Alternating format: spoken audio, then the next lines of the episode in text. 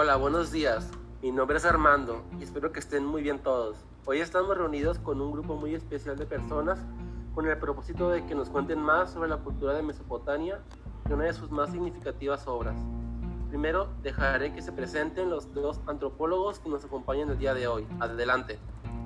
Gracias Armando. Hola, mi nombre es Luis Eduardo Rojo y estoy aquí junto con mi compañero que en un momento se presentará para hablarles un poco más sobre la mitología de Mesopotamia.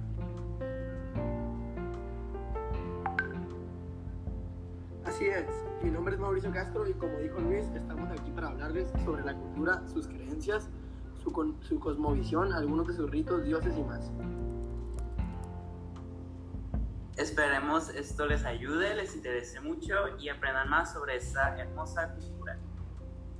Muchas gracias Luis y Mauricio. Ahora les damos la bienvenida a nuestras queridas narradoras de la historia.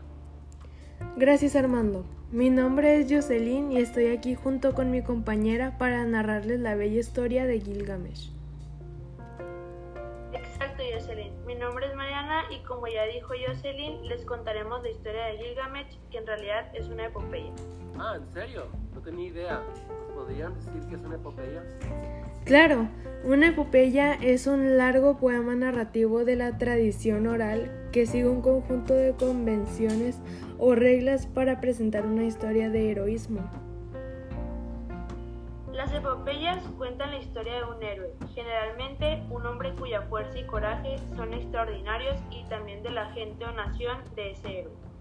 Las hazañas del héroe, reflejan los logros de la gente y su búsqueda a menudo resulta en nuevos conocimientos o tesoros que ayudan a la comunidad. Y las epopeyas a menudo plantean una pregunta importante que impulsa la historia del héroe. Qué interesante. Gracias por el dato Jocelyn y Mariana. Continuamos. Y por último tenemos a nuestro erudito. Hola, mi nombre es Iván Baez y yo seré el erudito en esta ocasión. Gracias Iván por acompañarnos, pero siento que varias personas tal vez no sepan lo que es un erudito o lo que hace. Por favor, ¿nos podrías explicar tu trabajo? Por supuestísimo. Por supuestísimo que sí, mi querido Armando. El erudito es alguien o algo que tiene y demuestra una gran erudición, es decir, una vasta cultura sobre un tema en particular y unos sólidos, amplios y profundos conocimientos en una o múltiples disciplinas, materias o áreas, ciencias o artes. Perfecto. Esperemos que les haya quedado claro y sin más que decir, comencemos. Ok, Luis, ¿podrías empezar diciéndonos una introducción con los principales imperios o pueblos de Mesopotamia? Claro que sí. Hablar de la antigua Mesopotamia significa descubrir un fin de de reyes, ciudades, estado y guerras. Así que le daremos un breve resumen a las principales culturas, imperios o pueblos que habitaron Mesopotamia a lo largo de los siglos. Las principales culturas que se pueden encontrar en el registro arqueológico fueron los sumerios, acadios, amorreos, Babilonia, asirio y Uruk. Interesantes nombres. Gracias, Luis. Ahora tú, Mauricio, ¿te molestaría decirnos algo sobre su cultura? Claro que no me molestaría. Ahí les va. La cultura en Mesopotamia fue bastante rica por los muchos pueblos que habitan la región. La mayoría de su cultura descendía de los sumerios, lo que incluía una religión politeísta y antropomórfica. Creían en muchos dioses que acostumbraban a presentar como fenómenos de la naturaleza. El pueblo mesopotámico veía la religión como una forma de recompensa inmediata y no creía en la vida después de la muerte. Los rituales religiosos hacían en el templo Sigurat, que era el centro de la religión. Ok, ya veo. ¿Y cómo estaba basada su arquitectura más o menos?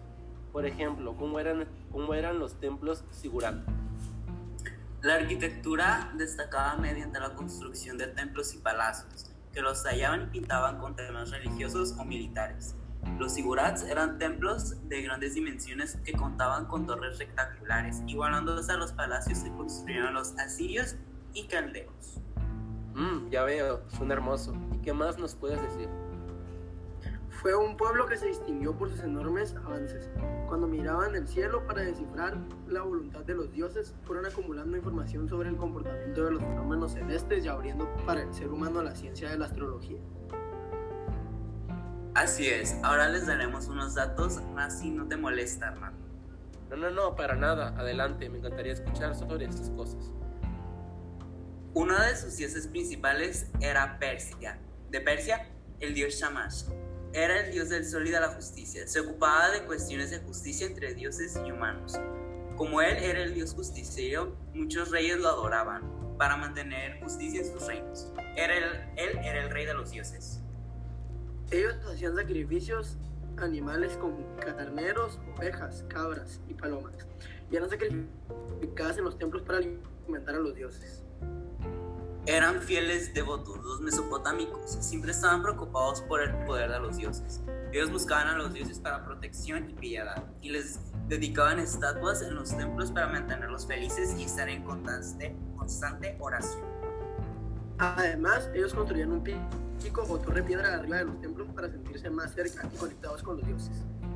Sí, ellos creían en los protectores del mar. Eran como genios o acompañantes. Existía uno en particular que se llamaba Abkayu. Fue creado por el dios Enki para establecer la cultura y dar la civilización a la humanidad. Sirvió como sacerdote de Enki y como consejero sabio de los primeros reyes de Sumeria antes de la inundación. Y por último, su trato con los dioses. Ellos tenían kudurus, que significaba límite, que eran unas grandes estelas de piedra registrando donaciones hechos a los dioses. Se hicieron bastante importantes cuando invasores llegaron a Babilonia. En estas estelas también tenían maldiciones para quienes ignoraban los tratos o destruyen los kudurus. ¡Wow! De verdad, qué interesante era su cultura. Muchas gracias Luis y Mauricio. Y si mal no recuerdo, alguna vez leí que aportaron dos grandes obras de literatura. Destaca El mito de la creación, la cual redime al mundo por el origen del mito de Marduk y la epopeya de Gilgamesh, que es en el cual nuestras dos narradoras nos contarán en un momento, la cual habla de, la leyenda del diluvio. Así que yo, y Mariana, ¿nos podrían decir primeramente quién escribió la epopeya de Gilgamesh? Con gusto, Armando. Las 12 tablillas de arcilla a partir de las cuales se recopiló la versión más completa del poema de Gilgamesh salieron a la luz en 1853 durante las excavaciones de la biblioteca del rey Asurbanipal II en la antigua ciudad asiria de Nínive. Basándose en la tradición oral y en versiones anteriores del mito, las tablillas combinan en un único poema épico con una serie de relatos sobre Gilgamesh, mientras que algunos versos se remontan a antes de Cristo 2100 antes de Cristo. Los más recientes escritos en acadio cuneiforme datan del periodo neoasirio siglos 9 y 6 antes de Cristo. Así es, en ella se cuenta la historia de Gilgamesh, el gran rey de Uruk. El narrador describe a Gilgamesh como un hombre que sufrió todo y logró todo. El viaje de Gilgamesh le permitió experimentar un amplio espectro de emociones y aprender secretos y misterios. Después de su viaje, Gilgamesh talló su historia en tablas de lápiz azuli y las colocó en una caja de cobre dentro de la piedra angular de Uruk. Narra sus encuentros con monstruos y dioses, su enfrentamiento y posterior amistad con Enkidu el salvaje, el nacido en las tierras altas y su arduo viaje en busca del secreto de la inmortalidad, además de abordar temas como la familia, la amistad o los deberes del rey. La epopeya de Gilgamesh versa sobre todo de la lucha eterna del hombre contra el miedo a la muerte. Mm, pues muy bien, y si están listos pueden comenzar a contarnos la epopeya o poemas del Gilgamesh. Adelante. Muy bien, gracias Armando. En esta ocasión trataremos de darles una versión no tan extensa de la epopeya. Así es, esperemos que la disfruten. La historia se trata de Gilgamesh que proviene de Uruk, el mayor rey de la tierra. Él es el mayor rey de la tierra. Él es dos terceras partes Dios y una tercera parte humano. El más fuerte rey de edad que jamás haya existido. La introducción describe su, gloria y triunfos. La gente en la época de Gilgamesh, sin embargo, no era feliz. Se quejaba de que él era demasiado severo y abusaba de su poder durmiendo con las mujeres antes que sus esposos. Derecho de prenda se le llamaba. Entonces la diosa de la creación, Aruru creó al hombre semisalvaje Enkidu, un hombre enorme y peludo que al principio vive entre las manadas de los antílopes y gacelas. Enkidu comenzó a molestar a los tamperos cuando uno de ellos se quejó ante Gilgamesh. El rey le envió a la mujer llamada Shamhat, una persona sagrada. Shamhat, como sacerdotista de Ishtar, adora a la diosa en el acto sexual. Como todas las sacerdotisas de Ishtar, disfruta de eso y está entrada para hacer el amor. El contacto con ella civiliza a Enkidu al grado de que tras varias noches él ya no era una bestia más entre los animales. Mientras tanto, Gilgamesh tiene extraños sueños que su madre Ninsun le explica diciendo que vendrá a él un gran amigo. Cuando Shamhat le habla de Uruk y Gilgamesh, se da cuenta de que él quiere un amigo. Pero cuando Enkidu se entera de que Gilgamesh se acuesta primero con la novia de cada hombre, se apresura enojado a Uruk para detener este comportamiento.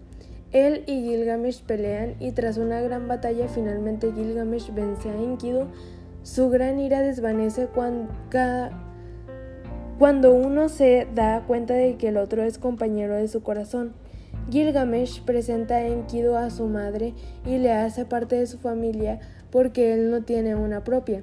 Entonces, Gilgamesh le, le, propone viajar al bosque para adquirir gloria, cortando algunos grandes árboles y matando al demonio Umbaba. Enkidu no está de acuerdo, pero Gilgamesh logra convencerlo. Gilgamesh y Enkidu se preparan para una aventura en el bosque. Gilgamesh informa a su madre que se queja, pero pide ayuda al dios del sol Shamash y le da a Enkidu un consejo. En el camino al bosque, Gilgamesh tuvo cinco pesadillas y Enkidu se asusta de nuevo, pero Gilgamesh le da ánimos. Cuando los héroes finalmente llegan ante un baba, el guardia de los árboles, el monstruo comienza a ofenderlos. Esta vez Gilgamesh es quien está asustado, pero después de algunas palabras valientes de Enkidu, la batalla comienza. Su cólera separa las montañas Sirara del Líbano. Finalmente, Shamash envía a sus trece vientos para ayudar a los dos héroes. Umbaba es vencido y le ruega a Gilgamesh por su vida. Él compadece, pero Enkidu se molesta y le pide que mate a la bestia. Umbaba se vuelve a Gilgamesh y le pide que convenzca a su amigo de perdonarle la vida. Cuando Enkidu repite la petición a Gilgamesh, Umbaba los maldice. Los héroes cosechan cerdos, incluido el árbol más alto. Hacen una balsa para llevarlos a Nippur, al templo de Enlil, y toma la cabeza de Umbaba como trofeo. Después Gilgamesh tiene una pretendiente pero la rechaza las insinuaciones de la diosa Ishtar, porque ella ha tenido ante otros amantes como Dumsi. Ishtar le pide a su padre Anu que le mande el toro del cielo para vengar el rechazo. Cuando Anu rehúsa, Ishtar amenaza con levantar a los muertos. Anu teme y cede. El toro del cielo es una plaga para las tierras. La criatura tiene relación con la sequía porque el agua desaparece y la vegetación se seca. Como quiera que sea, Gilgamesh y Enkidu esta vez sin ayuda divina derrotan a la bestia y le ofrecen su corazón a Shamash. La ciudad de Uruk celebra y Enkidu tiene una pesadilla. En el sueño Enkidu los dioses piensan que alguien debe ser castigado por la muerte del toro del cielo y de un baba y decide hacer pagar a Enkidu. Esto va contra el deseo de Shamash. Enkidu cuenta eso a Gilgamesh y él va al templo a rezarle a Shamash por la salud de su amigo. Enkidu comienza a lamentarse de Shamash porque ahora se arrepiente del día en que se convirtió en humano. Shamash les habla desde el cielo y les hace ver cuán injusto es Enkidu. Les dice que Gilgamesh se convertirá en una sombra de su antiguo ser debido a su muerte. Enkidu enferma cada vez más y moribundo describe el inframundo y muere. Gilgamesh procura evitar el destino de Enkidu y emprende un peligroso viaje para visitar a Utnapishtim y a su esposa, los únicos seres humanos que sobrevivieron la gran inundación, el diluvio, y a quienes les, les fue conseguida la inmortalidad por los dioses, con la esperanza de obtenerla también. A lo largo del camino, Gilgamesh pasa las dos montañas desde donde el sol se levanta, custodiadas por dos seres escorpión que le permiten seguir. Viaja a través de la oscuridad por donde el sol viaje cada noche y justo antes de que el sol se, lo encuentre, llega al final. La tierra al final del túnel es un lugar maravilloso, lleno de árboles cuyas hojas son joyas. Gilgamesh se reúne con Siduri, diosa del vino y la sabiduría. Le dice el propósito de su viaje. Siduri fracasa al intentar disuadirlo de que vuelva a casa, pero le envían a Ushnavi para ayudarle a cruzar el mar a Utnapishtim. Navi está en compañía de cierto tipo de gigantes de piedra que Gilgamesh considera, consideró hostiles y a los que mató. Cuando le narra su historia a Usnavi y le pide ayuda, le dice que justamente ha matado a las únicas criaturas capaces de cruzar las aguas de la muerte. Esas aguas no deben ser tocadas, por lo que Uchnavi le dice que corte 120 remos para atravesar el agua. Finalmente llegan a la isla de Utnapishtim. Le ofrece a Gilgamesh una oportunidad para la inmortalidad, pero pregunta por qué los dioses deberían dar el mismo honor que a sí mismos. El héroe de la inundación a Gilgamesh y lo reta a permanecer despierto por seis días y siete noches.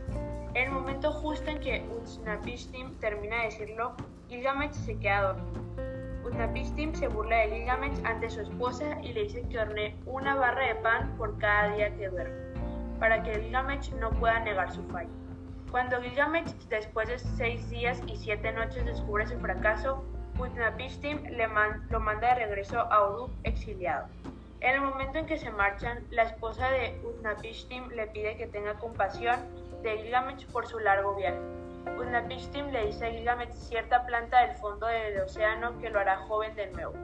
Gilgamesh obtiene la planta atada, atando rocas a sus pies para poder caminar en el fondo del mar cuando sale Pone la planta en la orilla del lago mientras se baña y es robada por una serpiente que pierde su vieja piel y renace. Gilgamesh llora en presencia de Ushnavi. Afligido, Gilgamesh comprendió que la juventud, como la inmortalidad, se le había escapado. Estaba destinado a envejecer y morir. La historia termina como empieza. Gilgamesh vuelve a recorrer las murallas de su ciudad inspeccionando sus dominios, pero esta vez convirtió en un buen rey conocedor no tan solo de los límites de su ciudad, sino también de la condición humana. Su aceptación de la mortalidad y de su propia humanidad dejó una impresión duradera en el pueblo de Uru, que transmitió la leyenda a través de las generaciones. ¡Wow! Me encantó la epopeya. Muchas gracias por compartirnosla, Jocelyn y María. Fue un placer. Fue un Ahora placer. pasamos con nuestro erudito Iván. ¿Nos podrías decir de manera general de qué trata la obra y cuál es su contenido principal? El poema cuenta la historia de las aventuras del rey Gilgamesh de Uruk, que debió de gobernar hacia el año 2500 a.C. La epopeya, muy posterior a su reinado, recoge y elabora las leyendas que circulaban sobre él, y su contenido principal es la vida de Gilgamesh y su amigo, su deseo de escapar de la muerte, sus batallas, etc. Gracias Iván. Ahora nos podrías contestar las siguientes preguntas. Claro, pregúntame. ¿Te gustó la epopeya? Claro que sí, me encanta. ¿Por qué? La verdad que es una historia muy interesante y me encanta su contenido. Todas las batallas de Gilgamesh y Enkidu, su viaje juntos, luego la pérdida de un gran amigo para Gilgamesh y como esto lo lleva a una búsqueda para encontrar la inmortalidad, además me encanta que contiene valores como la amistad, el amor, la sabiduría, la fortaleza, etc. ¿Qué valores cultura- culturales tiene? Yo encuentro valores como el amor a la familia, a la amistad, la afectividad, la religión, la fortaleza, la paz y uno muy importante, la memoria, que es como al final es recordado. En este caso, como es recordado Gilgamesh, la compañía de, de y al final de cuentas la, resilien- la resiliencia. Perdón. Muy bien. ¿Y cómo lo expresa? Pues los expresa de una manera muy notable al hablar de sus hazañas, las aventuras, el amor que llegó a tener con Enkidu, todo lo que hizo después de la muerte de su gran amigo, la compañía de Utnapishtim durante toda su travesía en busca de la inmortalidad, y cómo Gilgamesh, de ser alguien no querido, llegó a ser alguien muy amado por todo su pueblo, cómo terminó siendo recordado y cómo él murió recordándose a sí mismo. ¿Crees que esta obra ha influido en la sociedad de ese momento histórico? Por supuesto que sí, porque la sociedad de esa época creían en eso, en los dioses. Los dioses eran su máximo, eran muy importantes para ellos. ¿Y en la sociedad del futuro? La verdad es que sí, porque influyó en las personas de ese lugar. Y siguieron creyendo por generaciones y generaciones en esa época que fue muy representativa para ellos.